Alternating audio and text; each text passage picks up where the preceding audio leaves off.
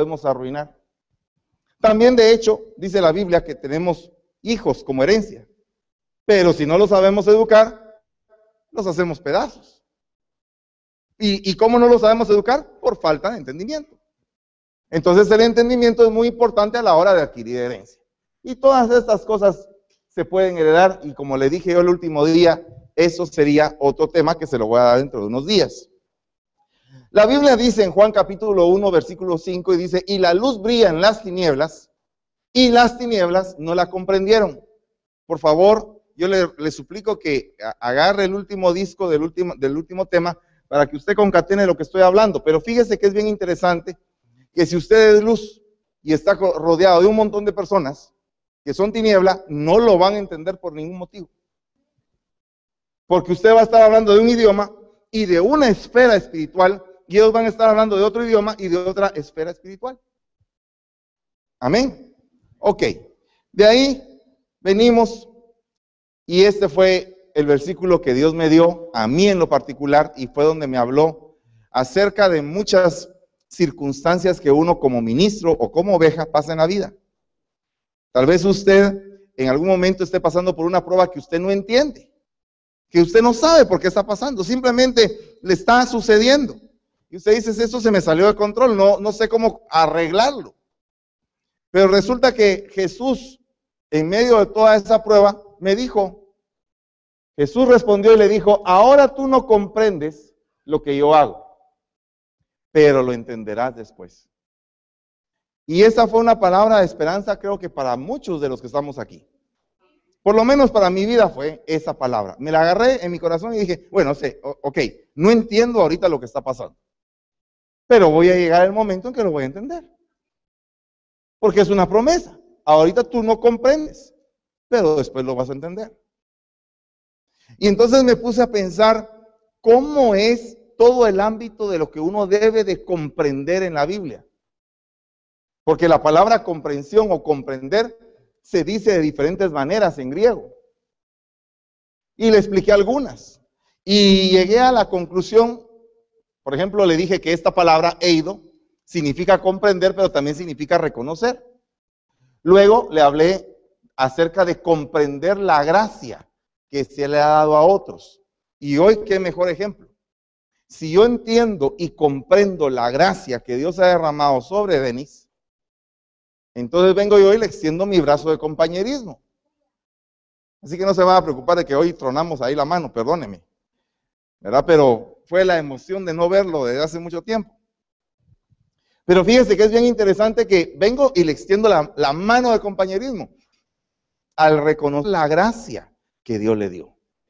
O sea que cuando tú comprendes lo que el otro hermano tiene, tú le extiendes el brazo y le dices, yo quiero caminar contigo, quiero que tú me enseñes, yo te voy a enseñar lo que yo sé.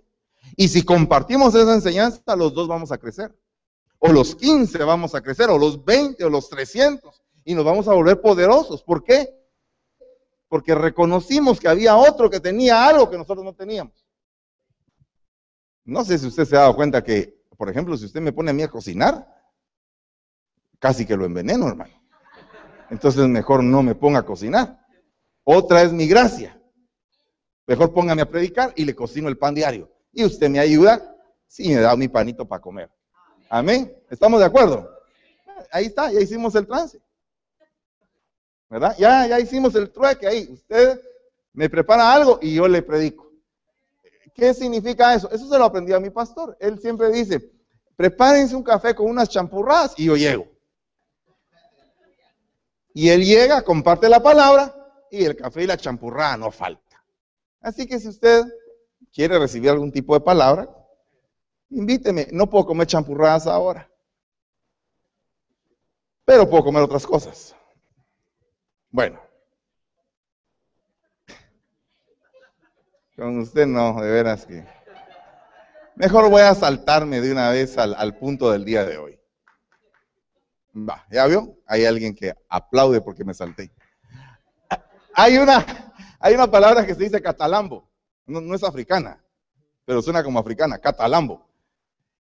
Que significa también comprender. Pero esa comprensión significa una comprensión tomada con un apoderamiento. Me voy a apoderar de algo. Voy a tomar anhelosamente algo. Y fíjese que esto es algo bien interesante porque aparece acá. Cuando fijé mis ojos en él y lo observaba, vi cuadrúpedos terrestres, fieras, reptiles y aves del cielo. Pero fíjese que aquí lo que estaba haciendo Pedro era ver el lienzo que Dios le estaba mostrando que estaba bajando. Hay veces en que Dios te muestra cosas y las pasas desapercibidas. Cuando tú no vives en un ambiente profético, piensas que todo es obra de la casualidad. Pero nosotros vivimos en un mundo totalmente matemático. Matemático, hecho por un matemático. Dios es un, es un Dios matemático, exacto. Y hay momentos proféticos de tu vida, porque de hecho hay una tribu que se le llama la tribu de Isaacar, que son expertos en discernir los tiempos. Al decir esto, significa que si yo no discierno mi tiempo, pierdo mi ola. Y si pierdo mi ola fue porque no me fijé. Pasó mi oportunidad ahí enfrente de mí y no me fijé. Porque no me pude apoderar de lo que a mí me correspondía. Cuando, cuando Pedro tuvo el éxtasis, tuvo la visión, inmediatamente dijo, voy a fijar la mirada en lo que Dios me está mostrando. Cosa que yo no comprendo, porque primeramente le mostró cosas que para él eran cosas inmundas. Y de repente le dice el Señor, mata y come.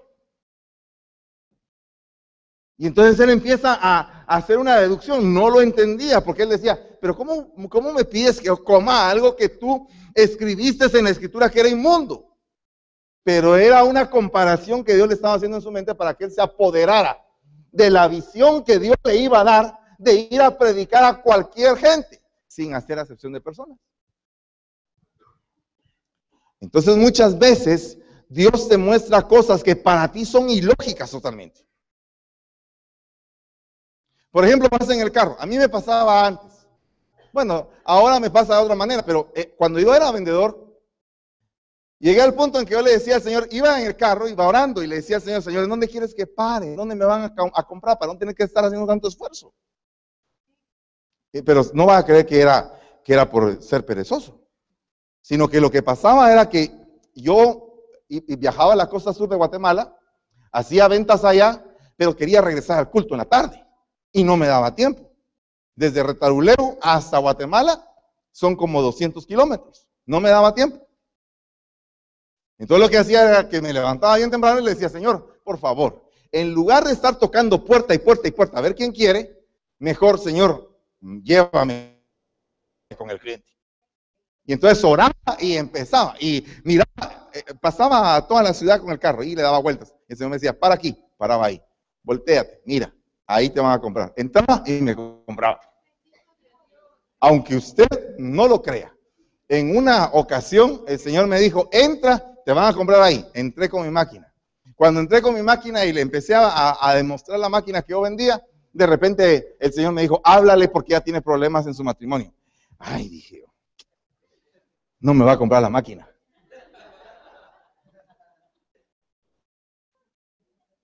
Y me volvió a decir, háblale, háblale, háblale. Y yo, pero yo tenía en la máquina de demostración una calcomanía que decía Jesús salva en la parte de atrás. Y cuando puse la máquina y vio a Jesús salva, usted es cristiano, me dijo. Dijeron, no me va a comprar. Va, mire pues, y, así llegué a ser pastor. O sea que usted tiene esperanzas. ¿Verdad que usted tiene esperanzas? Va. Entonces fíjese pues, mire pues lo que pasó. Entonces, eh, le dije, sí, soy cristiano. Y empecé a hablar de la máquina. Pero ella me esquivaba eh, la máquina. Ella no quería hablar de la máquina. Ella quería que yo hiciera de psicólogo ese día. Al final no me compró la máquina. Pero salió edificada. Me la compró 15 días después. Cuando ella, el marido, estaba contento con ella. Porque el marido era el que pagaba. ¿Se da usted cuenta? Pero entonces el punto es que a veces debemos de fijarnos.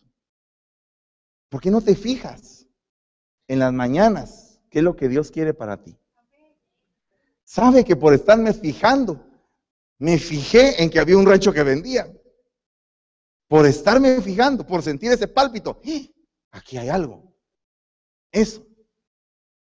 Cuando tú estás buscando y olfateando la oportunidad, tienes que mirar fijamente, tienes que comprender que Dios te quiere bendecir en cualquier lugar. Dios está ahí listo porque es tu Padre.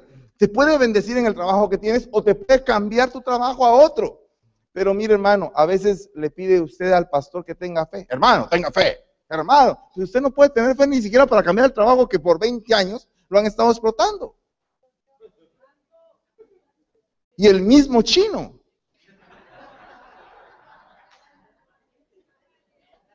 ¿Verdad? Denle un aplauso al Señor si usted desea. Alabado sea Él. Pero tenemos que comprender para recibir la herencia. Comprender. A partir de hoy usted ande así, mire. Con los ojos abiertos, viendo todo. ¿Qué está pasando? ¿En dónde va a venir mi bendición? Es que la gente que se quiere apoderar abre bien los ojos y está buscando en dónde va a ser su bendición. Amén. Está viendo ahí. Listo. Y con las garras bien abiertas. Esa es la actitud de un águila. Garra abierta, ojo, ojo despierto.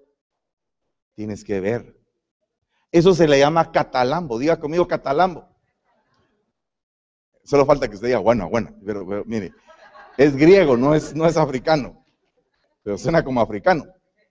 Pero fíjese que la palabra catalambo significa observar para apoderarse. ¿Quieres ver tu herencia? ¿Quieres un carro? ¿Quieres un carro? ¿Cuántos quieren un carro? ¿Quieres una casa? Pero, pero mire, ese su amén sí está, pero verdaderamente raquítico. Ese amén no es catalambo, hermano. Mire, usted realmente desea un su carrito bonito, bonito, de agencia. ¿Cree usted que es algo que no puede pasar? ¿Cree usted que todo está cerrado? Vaya a verlo. Vaya a verlo. Vaya a verlo. Y, y lo va a... Primero, si usted no se anima, solo véalo de lejos.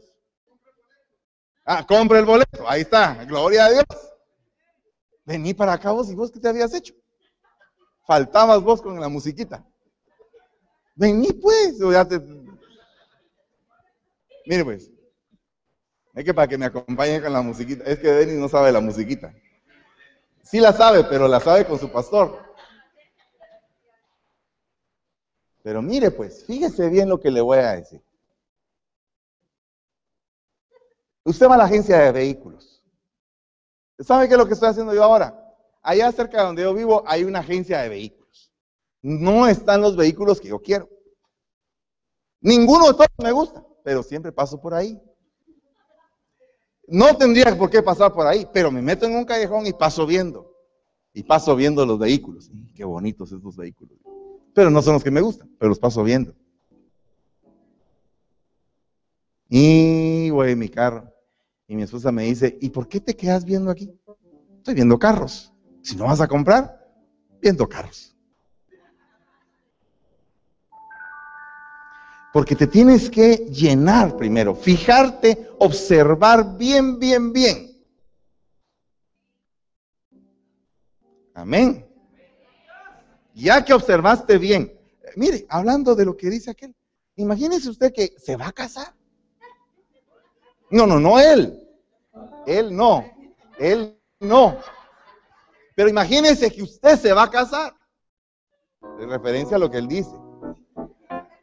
Entonces, ahí está. Ah, eh, lo que te va a pasar a vos dentro de unos meses. Pero tuvo que ver, observar detenidamente y pensar y pensar. Primero que todo, haber pensado, ya estoy viejo. Yo he pensado eso. Ya estoy viejo. El tren me va a dejar. Me voy a quedar para el FBI. Forrar Biblias en la iglesia. ¿Ok? Va.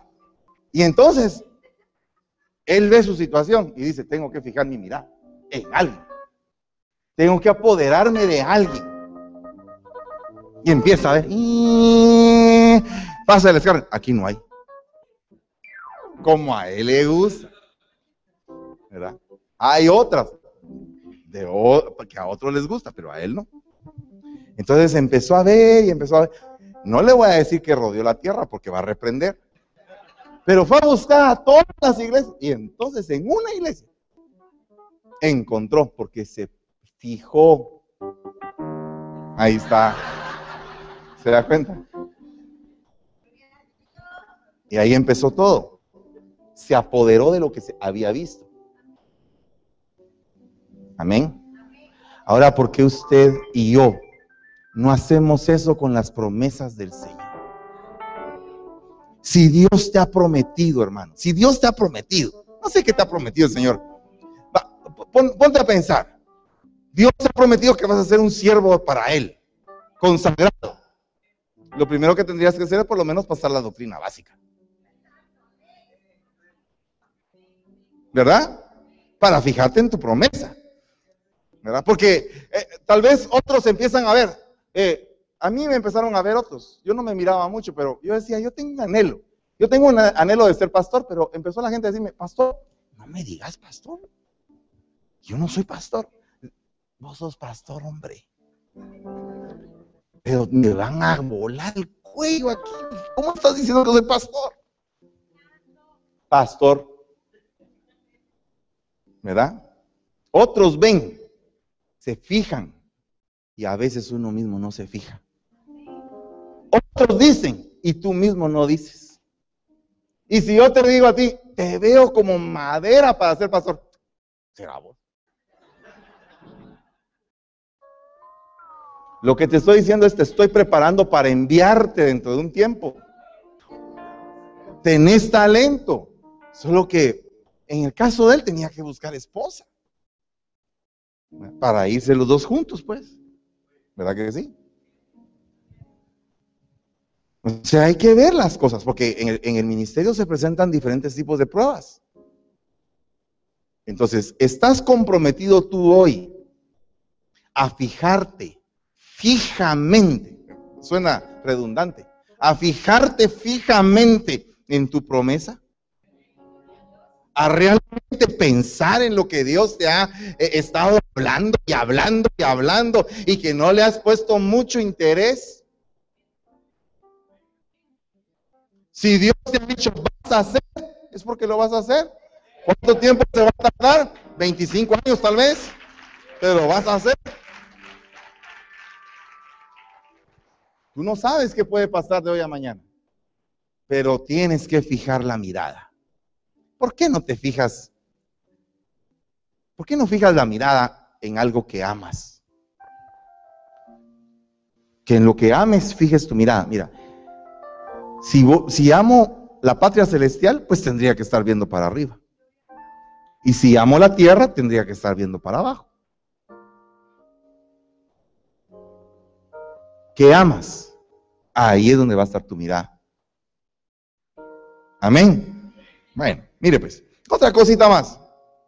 Catanoeo, es otra palabra que también significa comprender. En español se dice comprender, observar, mirar, detenidamente, considerar algo. Considérelo, compréndalo, piense. Considera qué pasaría si las cosas fueran de otra manera. Le voy a explicar una cosa a lo que dice acá. Al ver la confianza que Pedro y Juan tenían y dándose cuenta de que eran hombres sin letras y sin preparación, se maravillaban y observaban, reconocían comprendían que ellos habían estado con Jesús. Ah, entonces habían adquirido, habían chupado un cierto tipo de conocimiento que los iba a conducir a hacer algo. Entonces muchas veces nosotros tenemos gente que sabe un montón y no le sacamos nada. Fíjense que de repente usted se topa con un tipo se lo voy a poner un ejemplo. Usted es un constructor. Usted se siente bueno. Pero se topa con un gringo que sabe más que usted. Pero usted se pone rebelde con él. Entonces usted no aprende nada. Y se cierra. Y al cerrarse, dejó de chupar, absorber. Cerraste tus ojos, no comprendiste, no consideraste y al final no vas a ser bueno.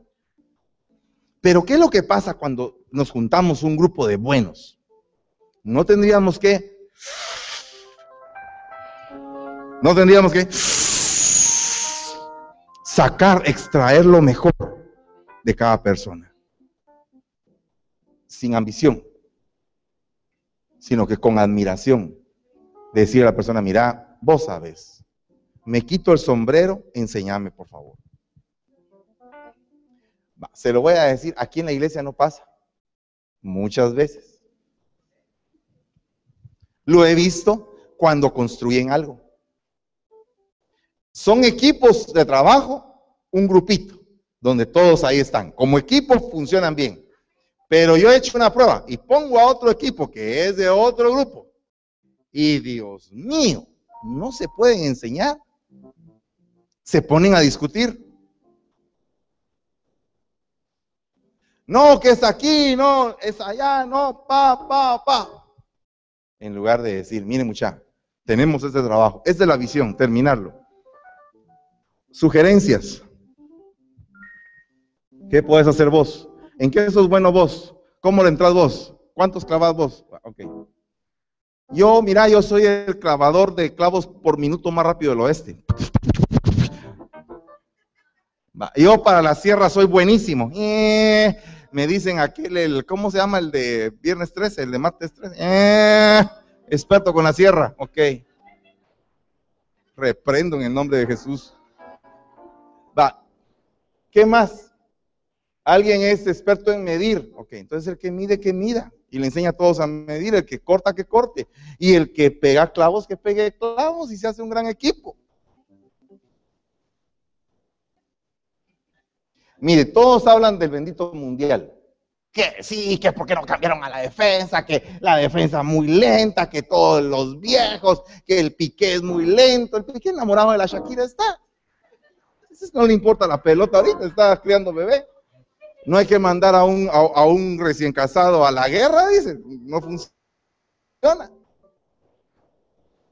Tal vez usted no lo creerá, pero tiene, sentido. Tal vez usted lo ve como una broma, pero tiene sentido. Hay cosas que a usted lo distraen. La pasión lo distrae. El enamoramiento lo distrae. Usted ve a un niño enamorado, está, eh, hijo, matemáticas, 2 más 2, 8. O como le, contaron a aquel, 1 más 1, 3, dijo. ¿Cómo así que 3? Sí, porque ella y yo y el bebé que vamos a tener, 3. o sea que... O sea que, o sea que cuando están enamorados es terrible, hermano. Hasta las matemáticas se pierden. ¿Cierto o no es cierto? Entonces, tenga cuidado, hombre, absorba lo bueno, retenga lo bueno. Nosotros tenemos cosas buenas. Dígale al hermano que tiene la mano, yo tengo cosas buenas. Pero hermano, tenga cuidado porque también tengo cosas malas, hermano. Tenga cuidado. Y entonces usted va a estar seguro en la iglesia. Mire, me queda poco tiempo, pero le voy a explicar otra cosa. Epiginosco es otra palabra que significa entendimiento. ¿Verdad? Reconocer significa eso o conocer sobre algo. Entender, informarse. Informarse. A veces deducimos las cosas así en automático. Mira, debes de buscarte expertos para No, si eso es así, no es así. Pregunta. ¿Saben de dónde viene eso? De la autorreceta ahí en el pueblo. Me duele la panza a la farmacia. Déme una leche de magnesia. Puede ser que sea apendicitis, que y se, muere con la leche de magnesia si tiene apendicitis. Pero como nos automedicamos, va, solamente así, una encuesta. ¿Cuántos de ustedes tienen antibióticos del Salvador, Guatemala, y México. No, no, no, mire, mire. le voy a contar una historia. ¿Verdad? ¿De qué te enfermaste vos de Mississippi? Casi te morís, Le dio una gripe terrible. Yo dije, este me lo traje hasta aquí, se va a morir, dije. No, es que se estaba muriendo. En eso ahí sacaron ¿va? medicamentos de toda clase. Eh, tomate, pastillas. Pues claro, la pastilla costaba dos dólares, el hospital miles de dólares, la pastilla. Aunque se muera, no la pastilla. Es que, es que así funcionamos. dígame si no. Solamente así, a nivel de encuesta. Yo también voy a levantar la mano. ¿Cuántos de ustedes tienen antibióticos de allá? Ya hay un montón. Y los otros tímidos, porque les estaban tomando fotografía. Tenemos que saber informarnos. Amén. Mire, por la fe entendemos. Diaco, por la fe entendemos. por la fe entendemos, hermano. ¿Usted ha entendido por fe? Aquel, mire, al instante Jesús extendiendo la mano, lo sostuvo y le dijo, hombre de poca fe, ¿por qué dudaste? mire hermano, tú vas a entender en medio de la zarandeada, en medio de la tormenta, caminando en el agua, ahí vas a entender. Hay cosas que tú no las entiendes por nada. No, eso es así. No, no, no, no, no. Definitivamente así va a ser. Uno tiene hasta sus parámetros bien escogidos, ¿verdad? Mis hijos van a estudiar hasta los 18 años en el high school, van a estar 6 años en la universidad, van a hacer esto, van a hacer lo otro, y uno, el cuadro, un gran cuadro. Y el hijo viene y le dice, papi, no es cuadrado, es redondo.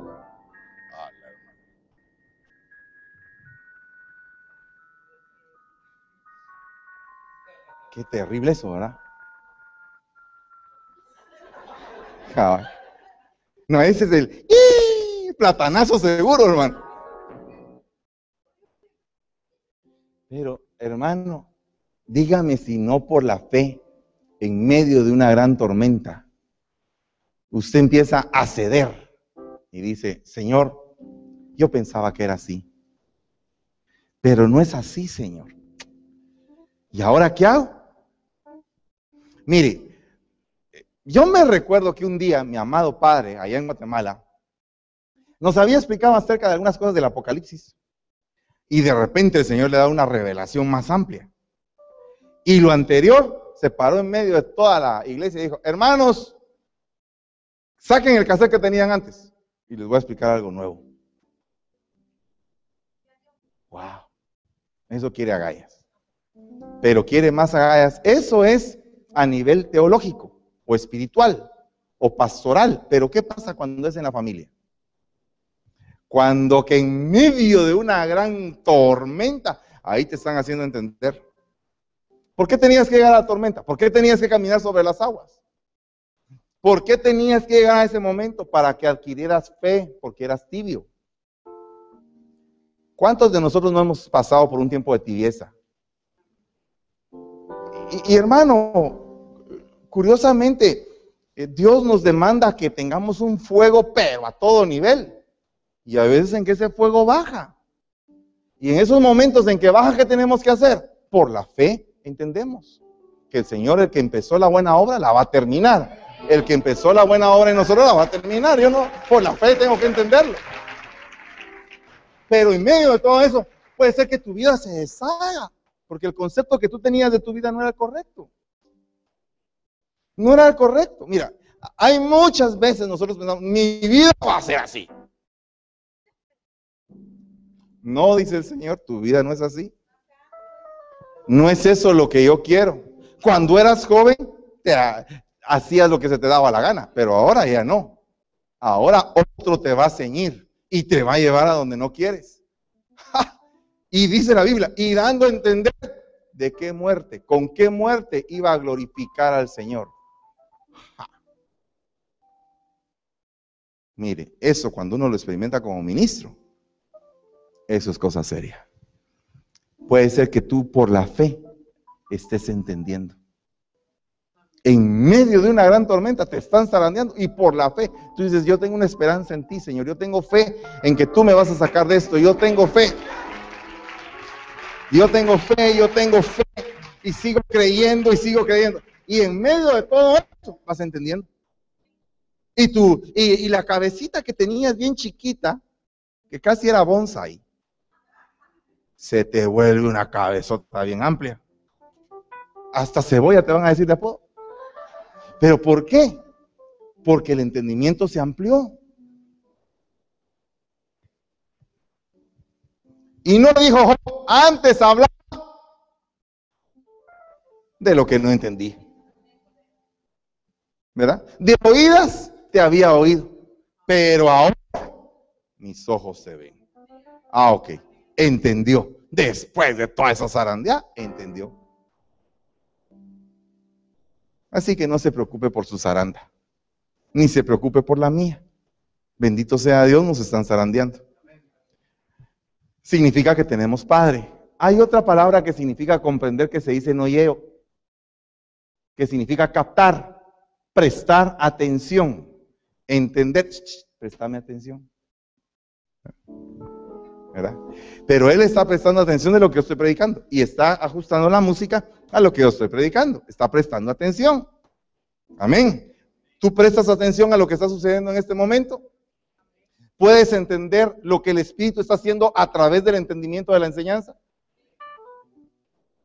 Puede ser que no sea una predica alegórica, donde hayan gritos y todo, gloria a Dios. Amén, también esas son buenas. Pero si nosotros estamos en un plan de entendimiento y mi obligación es abrirle la mente a usted y que el Señor me la abra a mí también, necesitamos prestar atención. Amén, hermano.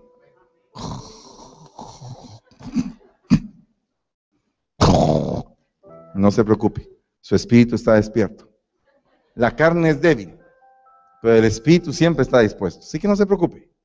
Cuando Pedro volvió en sí, dijo, ahora sí en verdad sé que el Señor ha enviado a su ángel y me ha rescatado de la mano de Herodes y de todo lo que esperaba el pueblo de, los judíos.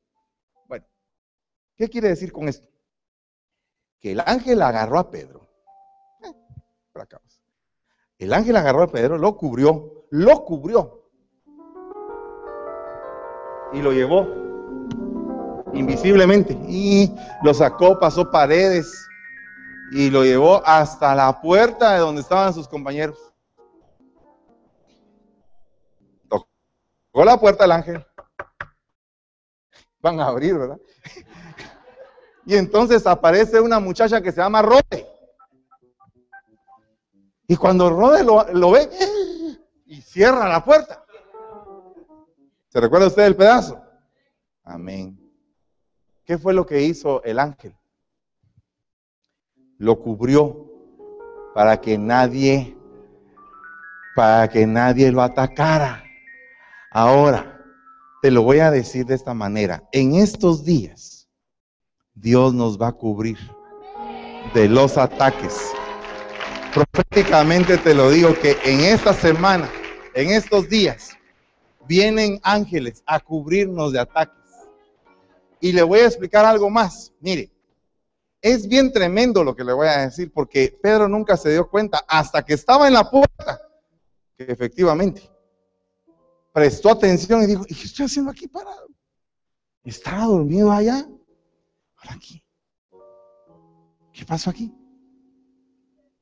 Pero fíjese que antes de eso, le dice, Pedro, levántate. Y el ángel le está hablando a él. Y él se levanta. Ponte las sandalias. Agárrate, vístete. Agárrate eh, eh, el, cinturón, los cinco ministerios. ¿Verdad? Los cinco ministerios. Lo prepara, lo levanta en los cinco ministerios y lo lleva con los cinco ministerios hasta la puerta. Hasta la puerta. Yo soy la. Ah, Ah, yo soy la puerta. Ok, entonces, ahí es donde nosotros tenemos que prestar atención. ¿Cuáles son los movimientos angélicos que se están dando en nuestra vida? ¿Qué es lo que Dios va a hacer? Es que, mire, Dios es sorprendente. Sorprendente. Él puede hacer las cosas de un momento a otro. Puede cambiar el rumbo del partido. Cinco goles a uno, que 20 a uno, 20 a 5. Puede cambiarlo. Dios puede hacer cualquier cosa. Siempre y cuando sea lo necesario para ti. Así que yo quiero terminar con esto en esta noche. Suneido significa comprender o llegar a percatarse. ¿Tú te quieres llegar a percatar? Debes comprender en tu corazón que el Señor tu Dios te estaba disciplinando. Así como un hombre disciplina a un hijo.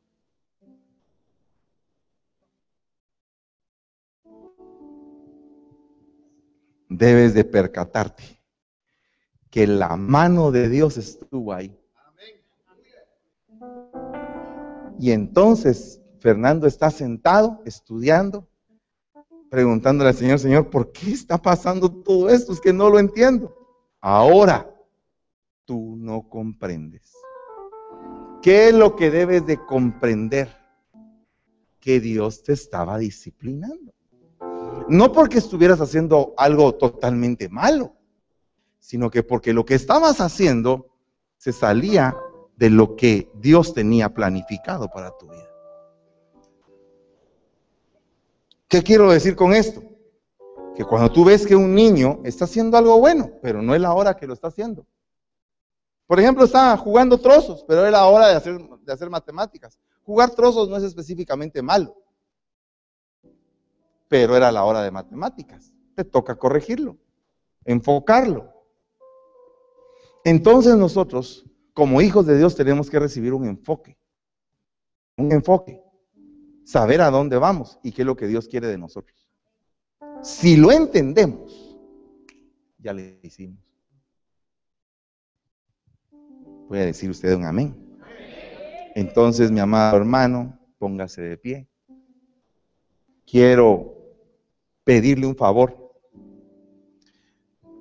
Si usted está como yo que necesita cada vez más comprender y entender, yo le pido que venga al frente y que juntos le oremos al Señor y que le digamos, papito, necesitamos comprender.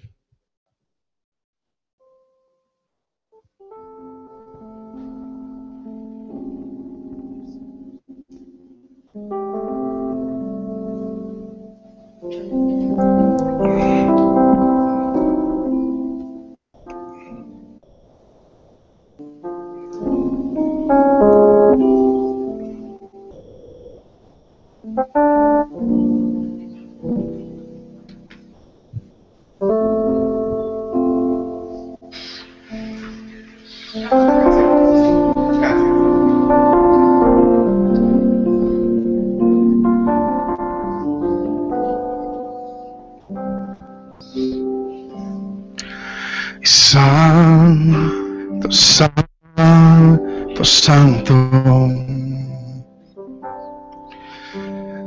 Mi corazón te adora. Mi corazón se sabe decir. Santo eres tú. Santo, santo, santo. Mi corazón te adora. Mi corazón sabe decir, Santo eres tú.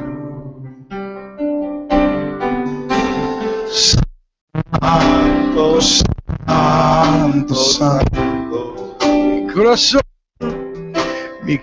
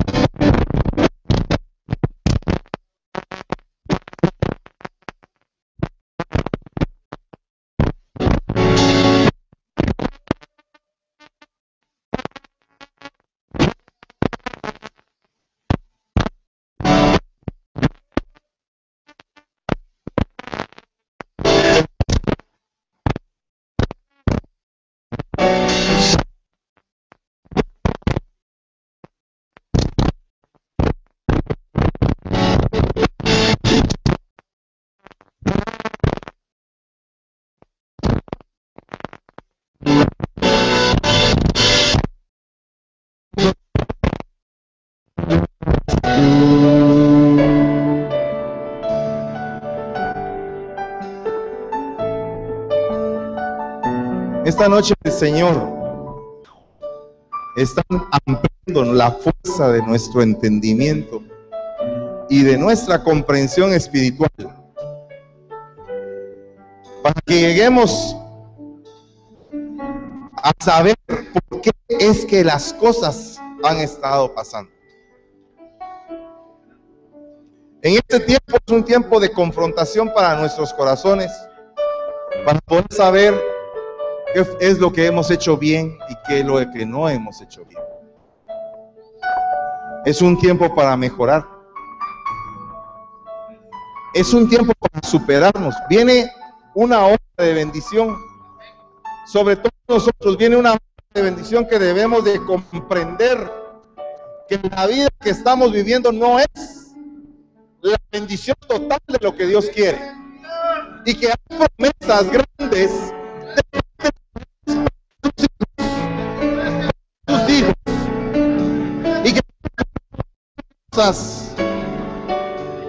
y que de puede hacer cualquier cosa. Cualquier cosa.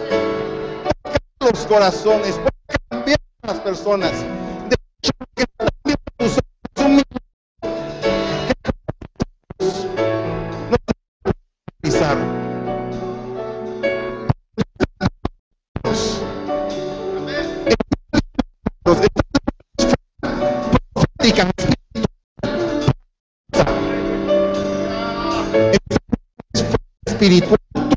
En lo espiritual. Y tienes que entender lo terrenal. Porque si no aprendes lo terrenal, no puedes comprender lo espiritual. Es un tiempo de comprensión de cosas terrenales. Es el tiempo en el cual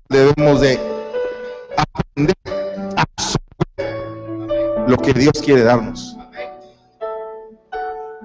Dios en las angélicas y te la mano de tus enemigos y te va los cinco ministerios hasta la puerta.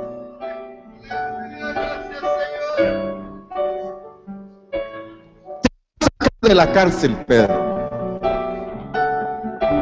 De la cárcel que tú piensas que no vas a salir. Vas a salir. Y me estoy refiriendo a hombres y a mujeres. Porque el reinicio viene con jubileo. El reinicio viene con gozo. Y el primer día del séptimo mes de este año se va a levantar sobre nosotros. Se va a empezar algo nuevo totalmente. Viene bueno para ti. Los próximos meses que vienen van a ser de victoria. En el nombre de Jesús. Padre, en el nombre de Jesús. Esta noche venimos delante de ti para suplicarte que el proceso que llevas con nosotros pueda terminar con gozo y que podamos decir como el apóstol Pedro, aunque en el camino dudamos, aunque en el camino tuvimos poca fe, tú nos sostuviste de tu mano aún en medio de esas olas que nos están hundiendo. Yo te en el nombre de Jesús, que bendiga a todos que el día siente que se está hundiendo y tú fuertemente. Y sostén, Señor, tu brazo de poder y sosténme a mí también, Señor,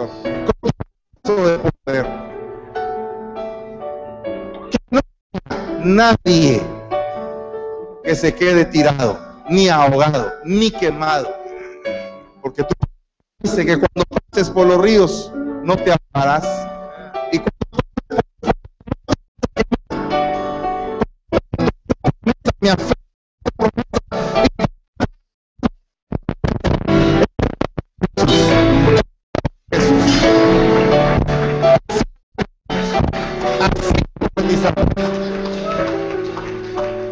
Gracias te damos, Señor.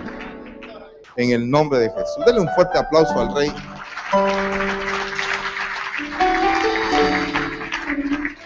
Mis hermanos Gustavo y Patti Sánchez, vengan, van a presentar a sus hijitos. Gloria a Dios. Alabado sea el Señor.